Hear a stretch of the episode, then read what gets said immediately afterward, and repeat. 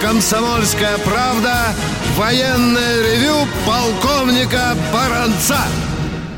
Здравия желаю, уважаемые радиослушатели. Здравия желаю. Это действительно военное ревю. Это действительно и полковник Баранец. И полковник Тимошенко. Здравствуйте, товарищи! Страна! Слушай!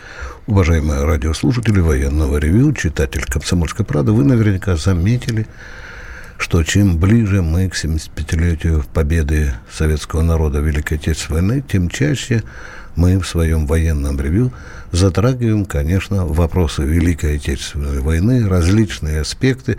Будем говорить регулярно. Это наша святая обязанность, на то мы и военное ревю. Сегодня у нас тема звучит достаточно интересно. На чем воевали и как побеждали сталинские «Соколы»? На этот вопрос ответит дежурный полковник Тимошенко. Давай, Миш. Должен сказать, что вообще говоря-то сталинским «Соколам» приходилось очень тяжело. У нас э, в том понимании, к которому мы привыкли, э, войну мы начали на Мигах, истребителях, Яках, истребителях, Лавочкиных. Ну как же, Кожедуб же. Ла-5, Ла-7. О? Все знают Кожедуб. Все замечательно. Ну, мало кто знает, что был еще ближний бомбардировщик Су-2, Сухой-2.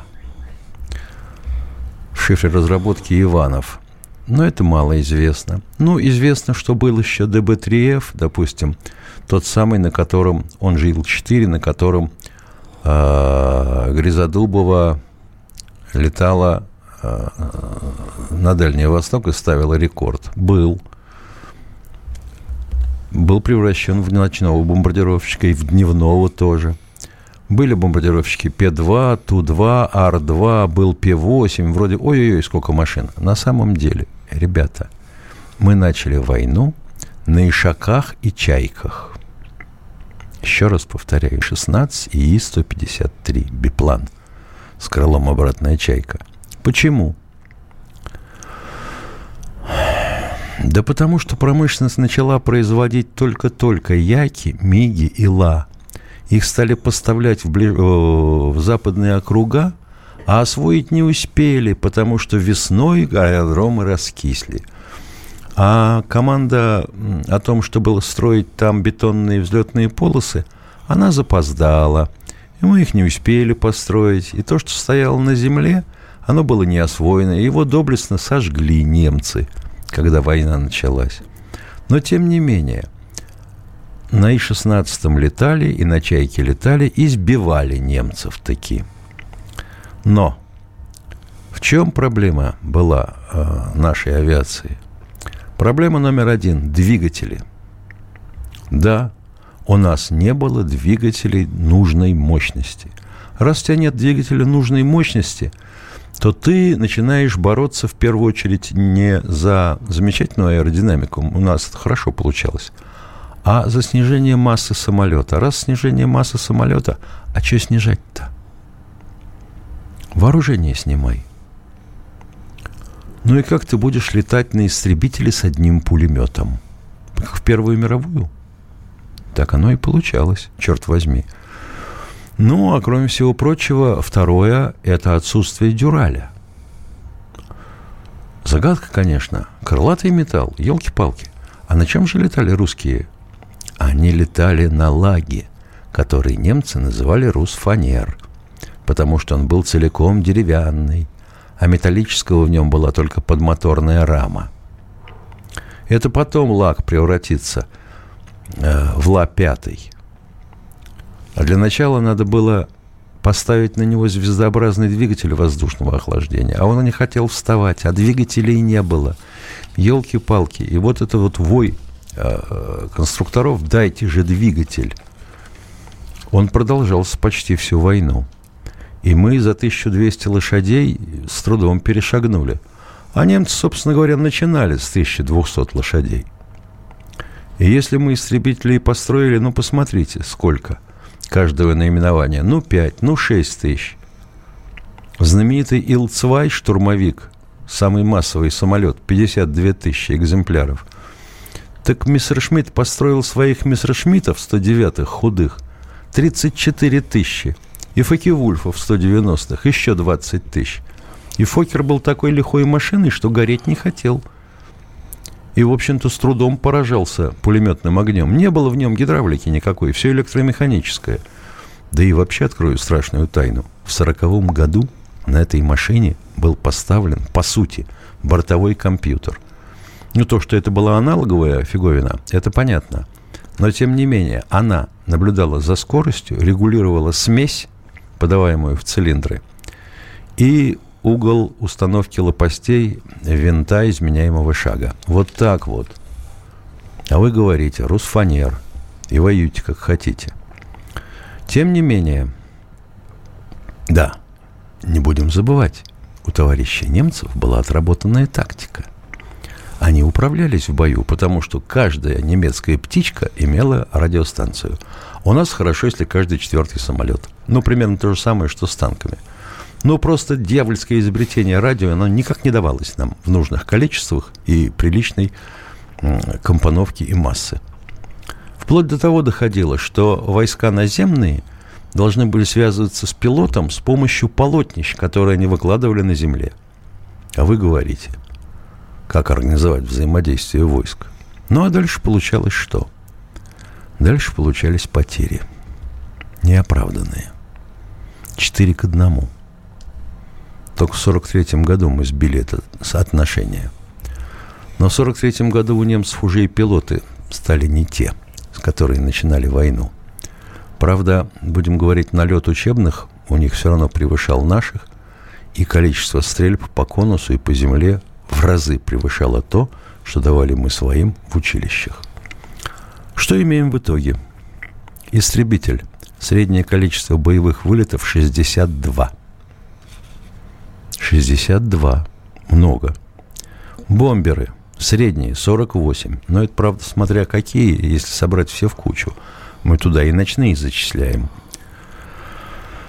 Штурмовики, им не зря давали героя за 10 вылетов. 11 вылетов за всю войну в среднем.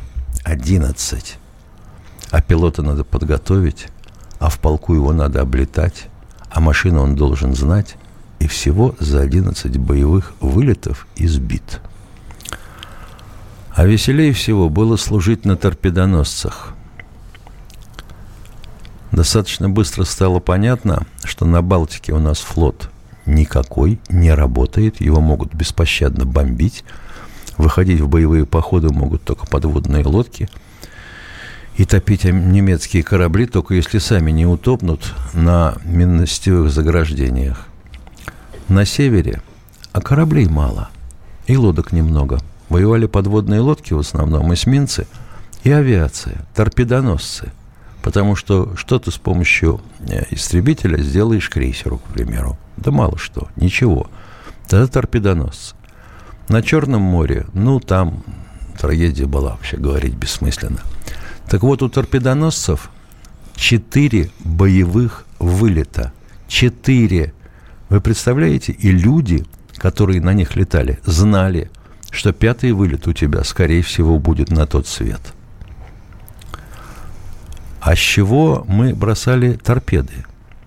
Это ДБ-3Ф, вот это Ил-4, это А-20, американский Бостон, очень хорошая машина, кстати, оказалась, и Ту-2. Но Ту-2 было мало. Лучший бомбардировщик фронтовой Второй мировой войны. Но сделать мы смогли их немного из-за того, что все время передергивали с одного завода на другой, бросай сюда, бросай туда, ну, Какое производство? Вот так вот. А в 43-м, после Кубани, мы их уже заломали. В 44-м мы ходили по головам, а не они. Полковник Тимошенко доклад закончил. Дорогие друзья, э, добавлю, если не успею, в другой части. Конечно, многие из вас задают вопрос, э, который обязательно должен звучать, кто чемпион по сбитым самолетам. Ну, это, наверное, уже многим известно, даже школьникам. Это немецкий ас Хартман 352 сбитых самолета. Сбиты ли они живьем, трудно да. сказать. Кожедуб 64. Ну вот спрашивают нас, ну, каждый а почему? второй вылет почему? бой, каждый четвертый вылет сбитый самолет в среднем у Кожедуба получался. Почему же э, э нас поначалу так били? Я после э, перерыва скажу еще то, что считаю важным тоже добавить тому, что сказал Тимошенко. А сейчас мы объявляем коротенький перерыв, дорогие друзья. Недолго будет перерыв длиться, всего лишь 10 секунд. Это военное, де, военное ревю «Комсомольской правды». С вами полковники Баранец и Тимошенко. А сейчас перерыв. Перерыв, дорогие друзья. Самые осведомленные эксперты, самые глубокие инсайды – Самые точные прогнозы. Точные прогнозы. Знаем все лучше всех. Ведущие. Неудержимый Мардан и прекрасная Надана Фридриксон. Первая радиогостинная «Вечерний диван» на радио «Комсомольская правда». Два часа горячего эфира ежедневно по будням в 6 вечера по Москве.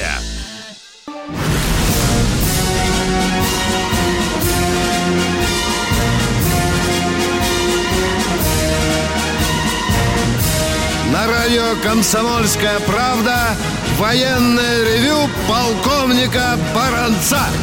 Рядышком, как всегда, полковник Михаил Тимошенко. Немножко э, добавлю про авиацию в годы войны. Здесь многие аналитики действительно обращают внимание на то, что количество боевых вылетов, а особенно в начальный период войны, у немцев было значительно больше, чем у наших – но теперь про Хартмана и Кожедуба. Есть цифры, над которыми стоит поразмышлять. Хартман совершил 1400 вылетов и сбил вот эти вот э, 352 самолета. Внимание, смотрим на Кожедуба. 330 вылетов и 120 боев, и, вы знаете, 64 победы. Фактически в каждом втором бою Кожедуб сбивал самолет. Ну и, конечно, многие из вас наверняка знают, а может не знают, что у немцев была особая система подсчета сбитых самолетов. Там иногда попал в двигатель, зачадил, самолет пошел к земле, уже кричат «Победа!» И по количеству движков. Конечно, у них по количеству движков иногда даже американцы обижались. Они там заваливали какой-то четырехмоторник, сразу четыре появлялось. И теперь позвольте, я вам приведу статистику, э, ну, лучших асов войны, как это не прискорбно, Хартман 352, есть такой фин Ю Тилайнен. Он 94 самолета сбил. Японец Хироёси 87 и наш родной Кожедуб 64. Миша, э, я долго и долго уже годы искал, кто же сбил Хартмана. Вот понимаешь, для меня было важно, как сложилась его судьба. И был у нас такой летчик Попков, он 41 да. самолет. Э, он или ему приписывают, что он завалил, я... завалил якобы Хартмана. Что пишет в своих мемуарах Хартман? над Брно, да, он увидел, что его там зажимают с одной стороны наши, с другой стороны американцы, он ушел в чадящий город, через, приземлился, попал э, в расположение американской дивизии, да. где и сдался. Да. Таким образом, да, хотя, зараза везучая, 14 раз его сбивали, да. и каждый раз он оставался Сбегал и жив. пересекал да. Линию фронта. Ну, надо сказать, что вообще у нас-то не очень позволяли летчикам э, шалить и говорить, что я кого-то сбил, если это не подтверждалось наземными службами, войсками или службой да. в нос. Да. А у немцев был заявительный порядок. Да. Ну что, дорогие друзья, мы поговорили об э, авиации во время Великой Отечественной войны. Ждем ваших звонков на любую, разумеется, тему, на актуальную, на историческую. Как сможем, так и ответим. А у нас, а у нас Биск, Миш, традиционно да, что-то, Игорь. Здравствуйте, Игорь. Какой-то волшебный у него телефон. Да. Прямой провод. Да. Добрый день, товарищи офицеры. А-а-а. Два вопроса для Михаила Владимировича, если можно, потом Баранцу добавить, если время будет. Первый вопрос. Вот в 2021 году э, США хотят поставить на вооружение какой-то новый уникальный радар с лазерной решеткой для патриота. Что это им даст и чем мы ответим? Ну, во-первых, это даст точное обнаружение цели и возможность э, вести несколько целей одним радаром. И пилот, и пилот или компьютер самолета может выбирать ту цель, которая наиболее опасна и должна быть уничтожена первой. Угу. Так, и второй. Вот не обе я слышал, такой есть у нас радар, да? Нейтронный диапазон. Он полностью перекрывает нашу западную границу. Дело в том, что э, чем длиннее, ну, проще говорить, чем ниже частота излучения или длиннее волна, метровый диапазон, да, условно, то меньше точность обнаружения самолета. Вот так. Понимаете? Если речь вести о том радаре, о котором сейчас вот все пишут, они забывают, что организован и устроен он таким же способом, как, как был сделан радар в 1941 году, которым мы прикрывали Ленинград. То есть приемник а, и передатчик разнесены. Да, да, да. А Щепкин, по-моему, там сто лет был. Да, да, да, да. Спасибо. Два вопроса да. у вас уже. А, а Баранцов вопрос, Младику, что дополнение для Баранца? Про русофобию в Польше. Вся да. русофобия в Польше закончится после пятого раздела. Спасибо. Забавный вопрос. Да. Вчера вы, полковник Баронец, сказали, что мы плюем в историю страны. Лично вы не плюете в историю Отечества, признавая 3 миллиона репрессированных вашим любимым Сталиным и его командой жуликами, бандитами и ворами. Начинаю с конца. Это Василий из Горьковской области. Да, начинаю друзья. с конца. А какие жулики были и воры при Сталине? Вот все воры практически, практически особенно коррупционеры, сегодня не сравнить. Да. Например, двое орлов э, стыбздили из Роснана миллиард э, рублей. Да. И э, получили один 8 лет, другой 6. А еще один удалец вообще освобожден от преследования за истечением срока давности. А тут мужика прижало, забежал в подъезд, только пристроился чтобы облегчиться, откуда-то появилась девочка 9 или 12-летняя. Трах-бабах, 12 лет за педофилию. Оба в истерике, оба в удивлении. А как вот миллиард стебзели, так и ничего. Как хорошо с Тимошенко работать. Он уже отвечает на вопросы, адресованные не только ему, но и мне. Как на самообслуживание я скоро перейду. Я все-таки отвечу, дорогой мой Василий из Горьковской области. Вы все-таки внимательно посмотрите на эти 3 миллиона, как вы говорите, сколько из них были законно репрессированы. Как которые, понимать репрессирован? Которые травили, взрывали шахты, вы знаете, да, пускали под откос э, эшелоны, там вредили колхозам и так далее. Так вот, 2 миллиона доносов, доносов Сталин не заставлял никого писать. Мы об этом часто говорим. У него Сталина Дорогой, не было интернета. Да, да. Если был интернет, такие Василий из Горького, ух, наваяли да. бы. Ну и время такое было. Надо понимать, классовая борьба э, не закончилась в то время, когда были эти репрессии. А там даже среди генералов были люди, которые помышляли о том, чтобы вернуть старый строй. Продолжаем военное ревю. Виктор, Москва. Здравствуйте, Виктор, слушаем вас. Твой а, клиент. Здравствуйте, а, здравствуйте товарищ полковники. А, Виктор Николаевич, да. у меня, понимаете, личный вопрос по пенсии. А, помогите, пожалуйста, потому что восстановить пенсию. Да я всем Мне помогаю 8... запросто. Давайте, насколько вам? Скоро лет. сами выплачивать Давайте, будем. что? Мне 80 лет, понимаете? Да. Вот в 84 году по вызову я приехал на Камчатку, да, в воинский часть. Что ж так долго судьбу рассказывать? Суть вопроса давайте, Суть. а? Что понимаете? нужно? Во, я работаю в ВСК, ДСК. Понятно, что так, нужно? Хорошо. Понимаете, у меня вот была пенсия до, до данного времени была 19 500. Да. Вот. А теперь мне срезали 9 тысяч 50 э, рублей, так? Э, то это 40% считаю, наш, так? Вот. Стоп, стоп. А ну не торопитесь. А ну не Сократили, торопитесь. уменьшили, перестали Извините платить. меня, пожалуйста. На каком основании? Вы же здравый человек. Приходили и сказали, почему мне два раза урезали пенсию? Вы задавали такой вопрос, а? В 97 году я уехал. Да не надо, я говорю, сейчас вы сказали, что сократили в два раза пенсию. Вы шлите, э, пришли в орган, вам говорят. Что вам говорят, а? В квартире 124 тысячи 977. Что? Знаете? Что, что 24, 97? Я говорю, какой у вас вопрос? Успокойтесь, пожалуйста. В чем суть вашего вопроса? Пожалуйста, я замолкаю. Я, понимаете, у меня срезали Не понимаю. Срезали. На каком срезали. основании? На, на, как... срезали, на, на каком тысяч. основании, дорогой вот мой? у меня дом по квартире на Камчатке. Что? А, Боже мой. Я же уехал оттуда, понимаете, уехал. Поехал, да. да. Без ноги а квартиру там не сдали? И штраф вам нарезали. Теперь вы рассчитываете за квартиру, которую вы не сдали. Дорогой мой человек, это только в письмах. Очень сумбурно. Значит, было решение суда, как я понимаю, и судебные приставы наложили арест на часть вклада, допустим. Да, да, потому Или что может, не, не сдал квартиру, приказ, да. может быть, да, она числится, вычислили стоимость, и теперь изымают. Баронец, помоги восстановить справедливость. Напишите мне, может, я вас быстрее пойму. Продолжаем военную. Щелкова Николай. Николай. Здравствуйте. Здравия желаю, полковники. От благодарной аудитории два неудобных вопроса с верой в то, что своих слушателей услышит ваше начальство, чья позиция очень удивляет. Э, Первый вопрос. У каждой проблемы есть имя, фамилия и адрес, как говорил товарищ Сталин. Чем руководствовалось ваше молодое руководство, когда э, программу для настоящих мужчин э, сформировало, э, реформировало, вернее, без повторов ночью?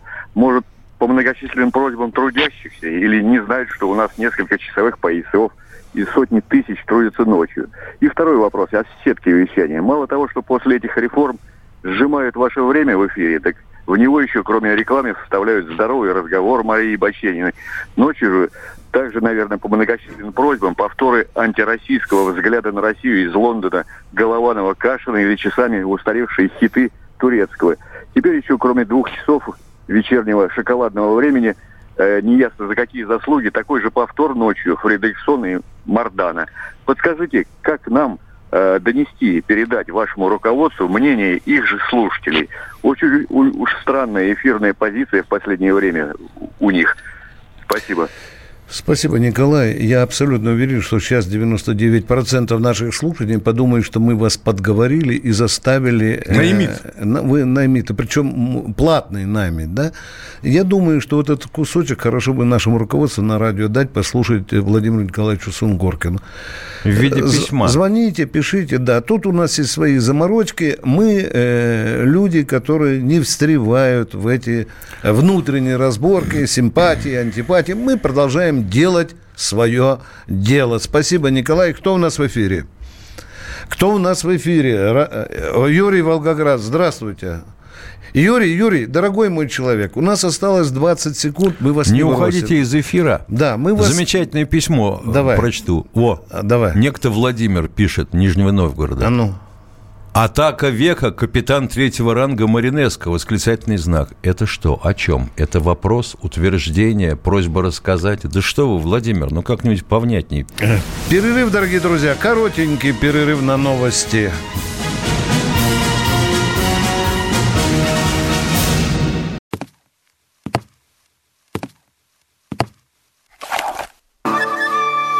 Это была тяжелая неделя.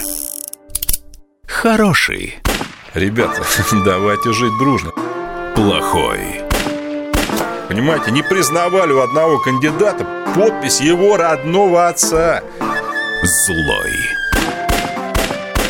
А вот что у нас в России, вот что у нас в России. Бред, да? Николай Платошкин подводит итоги недели. Каждую пятницу на радио «Комсомольская правда» в 6 вечера по Москве.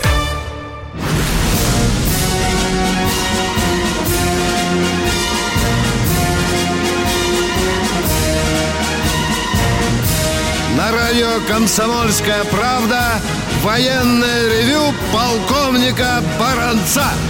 Не забывайте, что на ваши вопросы отвечает и Михаил Тимошенко, а мы обещали Юрию из Волгограда дать слово. Пожалуйста, Юрий.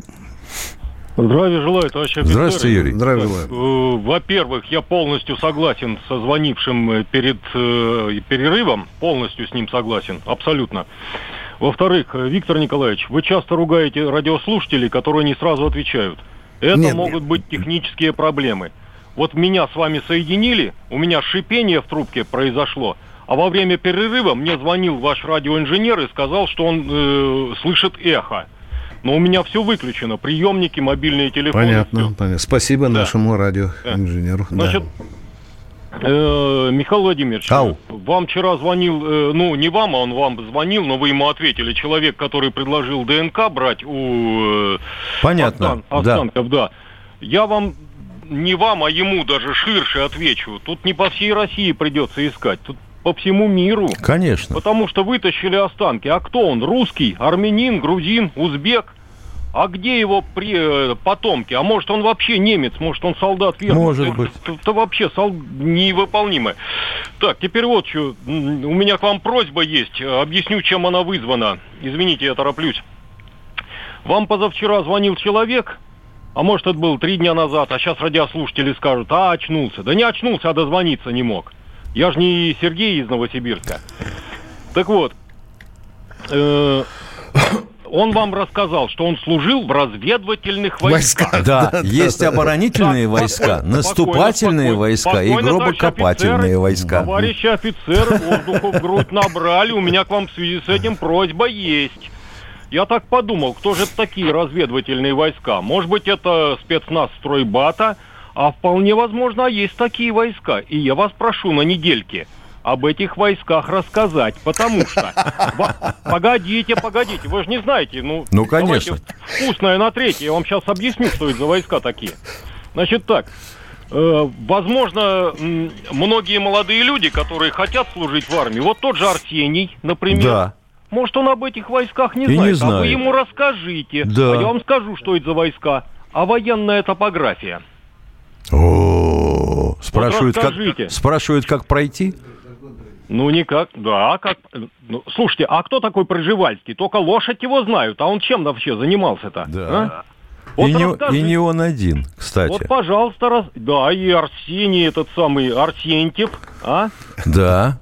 А? А вот Рерих? расскажите, а расскажите, пожалуйста, где эта служба возникла, как она развивалась и как она сейчас существует. Да, кстати, у военных топографов даже были свои эмблемы, как у артиллеристов. Были, были, Да, были, были. да, да.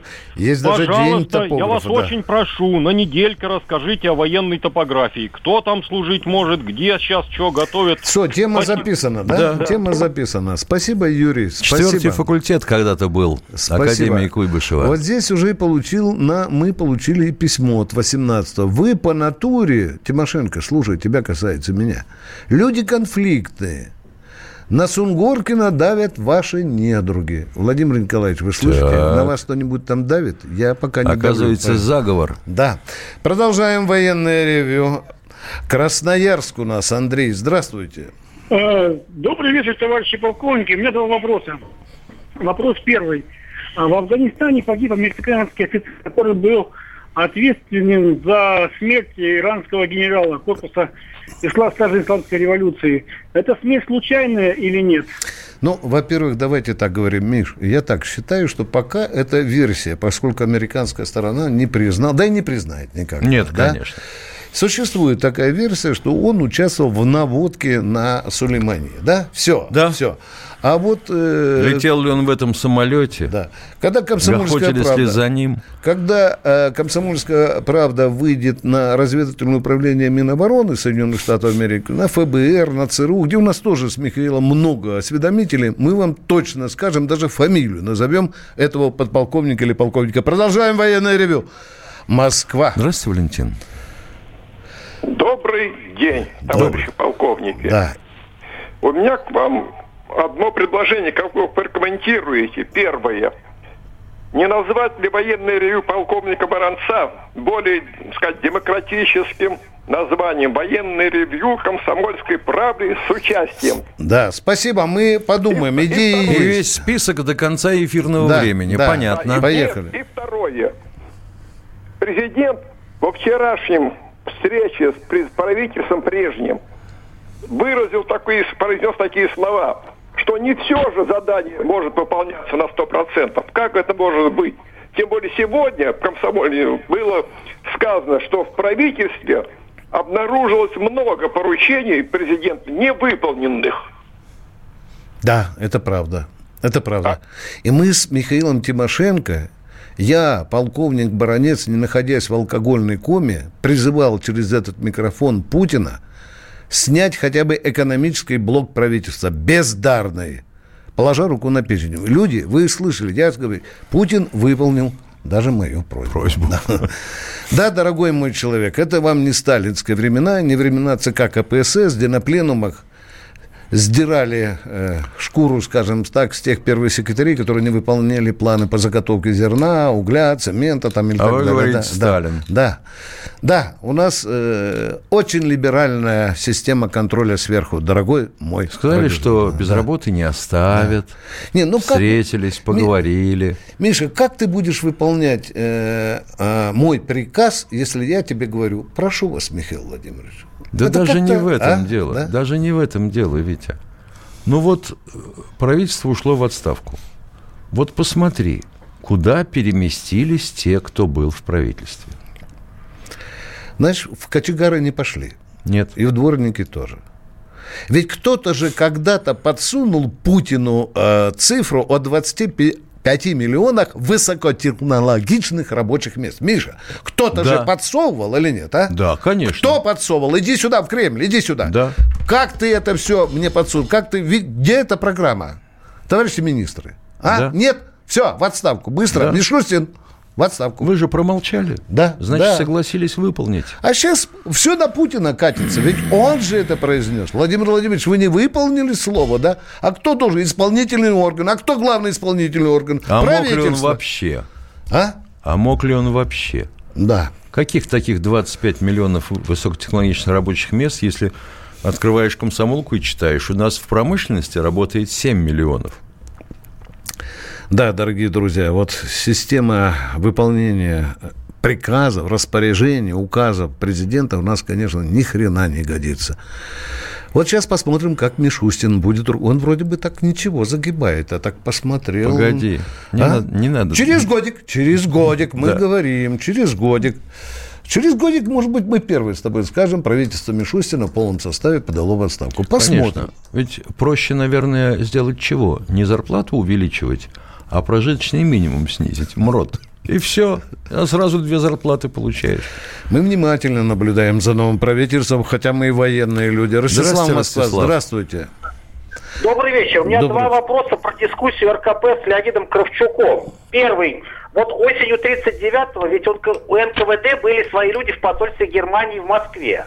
Один из них, Герхард Кегель, издал в ГДР книгу. Ее переиздали здесь, в Москве. И вот так спрашивал Айсман в мгновениях, а где донесение Клауса? Мой вопрос, а может у Нарышкинских быть что-то не рассекреченное по октябрю Нет. 39-го? От Нет. Кегеля или кого Вам уже объясняли вчера, Виктор Николаевич Баранец, в частности, что по журналу, который скрупулезно вел Поскребышев, личный секретарь Сталина, все дни и часы в этих днях расписаны. Даже Кто минуты, где Миш, был, даже минуты, да. Во сколько вошел, во сколько вышел, кто был с каким вопросом. Не отлучался никуда, черт возьми, Иосиф Виссарионович. И еще. В Куршавель не ездил. Да-да, пожалуйста. Второй вопрос. Да, второй вопрос. По вашим сведениям, вот в военном атташате тогда, вот где генерал Кёстринг, полковник Крепс, был ли кто-то из НКВД, и, может быть, какие-то в архивах Минобороны есть донесения от этих людей? Нет. Нет. Три буквы. Три буквы. Молодец, Миша. Самый короткий ответ. Миша, тебе надо уже бесплатную подписку оформлять. Да. Едем дальше, дорогие друзья. Военное ревю принимает ваши вопросы. Николай Лобня. Николай Лобня. Лобня. Офицеры. Здравия желаю. Два вопроса. Первый вопрос. Э, Как ваш коллега Михаил Делягин говорил, вот этот новый коронавирус э, только монголоидную расу косит или нет? Это первый вопрос. И Внимание, второй внимание, не спешите, не торопите пулеметную очередь. У Михаила Делягина есть своя точка зрения. Одна из версий пока прорабатывается, действительно, пока русских еще это не заделает, дай бог не заденет. Да, да. Ну, пока наблюдения ведутся вот в этом направлении, Делягин может высказать свою точку зрения. Второй вопрос, пожалуйста. Второй вопрос. Вот нигде не могу найти, даже в интернете. В чем различие э, и Чего? различие сходства скинхеды и баркашовцы? Было такое течение Да, в России. да. Различие и сходство. В интернете там вообще ничего нет про это. Есть ли у вас какое-либо сведения? Значит, движения не было. Баркашовцы были националистами, часть из них была здоровыми, кстати, националистами, часть крайними националистами. А, а э, скинхеды я бы не относил к. По-моему, они переродились в на- национально-освободительное движение, в НОД. Я выхожу вчера из метро, Да, да, да, да, да. Там стояли с флагами НОД. Да? Черно-желтыми, да. Ну, у нас сейчас очень много э, разноцветных товарищей, в том, и, и голубые в том числе, да. Ну, ладно. Дорогие друзья, 44 минуты, мы уходим на коротенький перерыв. Это военное ревю. С вами полковник и баронец Тимошенко.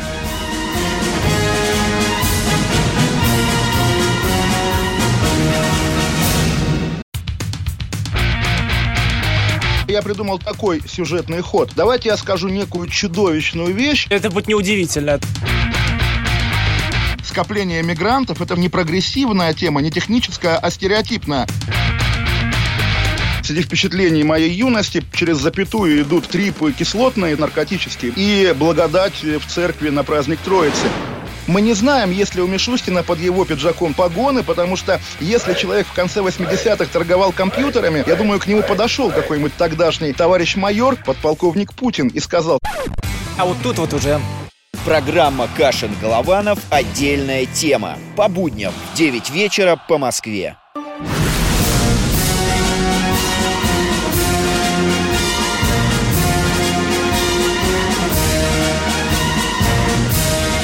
Радио «Комсомольская правда» военное ревю полковника Баранца. Здравия желаю, дорогие друзья. С вами не только Бронец, но и Тимошенко. Миша, я получил письмо, которое не могу почитать Давай. под рубрикой «Светская жизнь саратовских правоохранителей». Так. У скромного подполковника нашли яхту за миллион евро и за 7 миллионов рублей. Что там, Мазератти, что ли, а? Мазератти. Вопрос, э, откуда у скромного подполковника из Саратова такие деньги? Мы сейчас э, ждем ваших объяснений. А сейчас кто у нас в эфире? Сергей, Московская область. Миша, Москва. Здравствуйте, Сергей. Сергей, здравствуйте. Да, да, да, да, да. Здравствуйте, товарищи полковники. Здравствуйте. У меня два, два вопроса э, к полковнику Бранцу. А ну, давайте.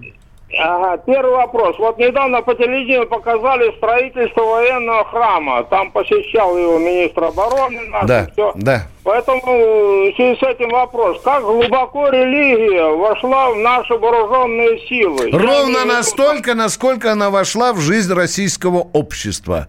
А священники у нас в армии есть.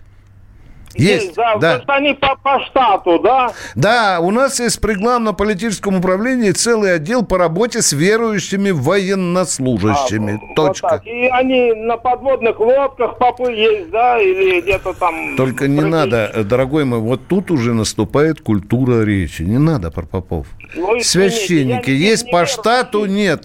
Но есть у командующих советники или помощники по работе с верующим военнослужащим. Ага. Да. Есть и, и замполиты сейчас появились, и они есть, да? Да, Эти- да, да, да. А, ну, Замечательное письмо. Давай. Пишет некто Андрей Прохоров. А, На линии разграничения наших войск в 1945 году и союзников была стычка наших войск США, и товарищ Жуков догнал их до Атлантики. Ну, если бы Юрий Константинович догнал кого-то до Атлантики, то мы бы с вами мыли ноги в Индийском океане, это точно. Продолжаем военное ревю, читаем ваши письма, А как ведется звонки. подсчет убитых снайперов? Снайперов, да. Вообще говоря, снайперы работают в паре, это раз. А во-вторых, э, не думайте, что снайперы во время Великой Отечественной войны стреляли на 2 километра. Из окопа в окоп, грубо говоря. Ну, и тебя тоже наблюдают свои, прикрывают же, в конце концов, снайпера, который пошел на охоту. Ну, и видят, кого убили. Игорь С. спрашивает, эксперты Китая заявили, что в случае военного конфликта США Россия будет э, сокрушена в течение трех часов. Дорогие друзья, вот эти все детские игры в песочнице, я вас попрошу, относитесь их так- с разумением взрослых людей. Это все теория, зачастую с такой грязной политической примесью, хотя, к сожалению, раздается с территории, в общем-то, дружественного нам государства. Ну, там всякие есть. 2420 номер, Да. да? А, понял. А, Да. значит, сно пишет с номера 20 70 724. Да. Волнуется за Рамиля Шамсудинова. Как там психиатрическая экспертиза? Ну, пока еще не закончена. Может, и выпускать его будет, пусть не, нельзя. Э, Казань у нас. э, Казань, привет вам. Казань.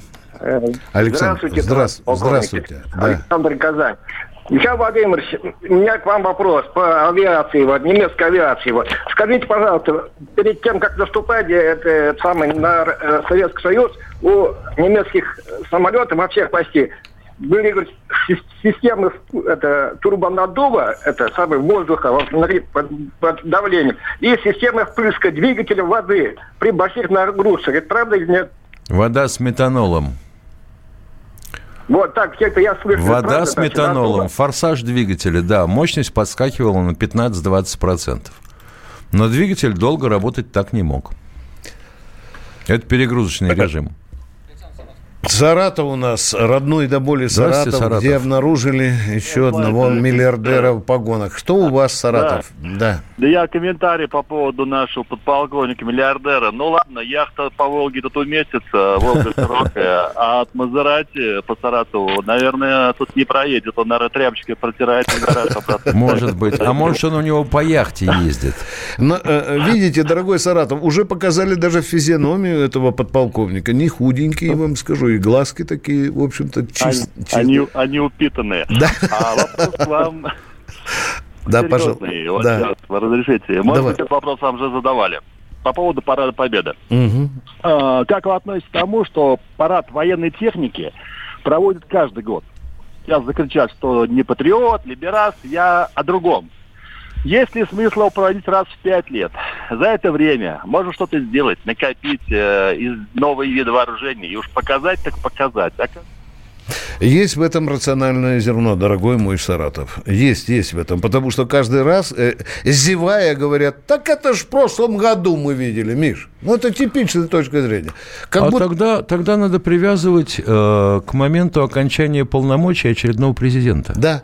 И новый танк э, через 9 месяцев, как ребенок не, не- не рождается. Спасибо вам за вопрос, дорогие друзья. Мы с вами, к сожалению, расстаемся. До завтра!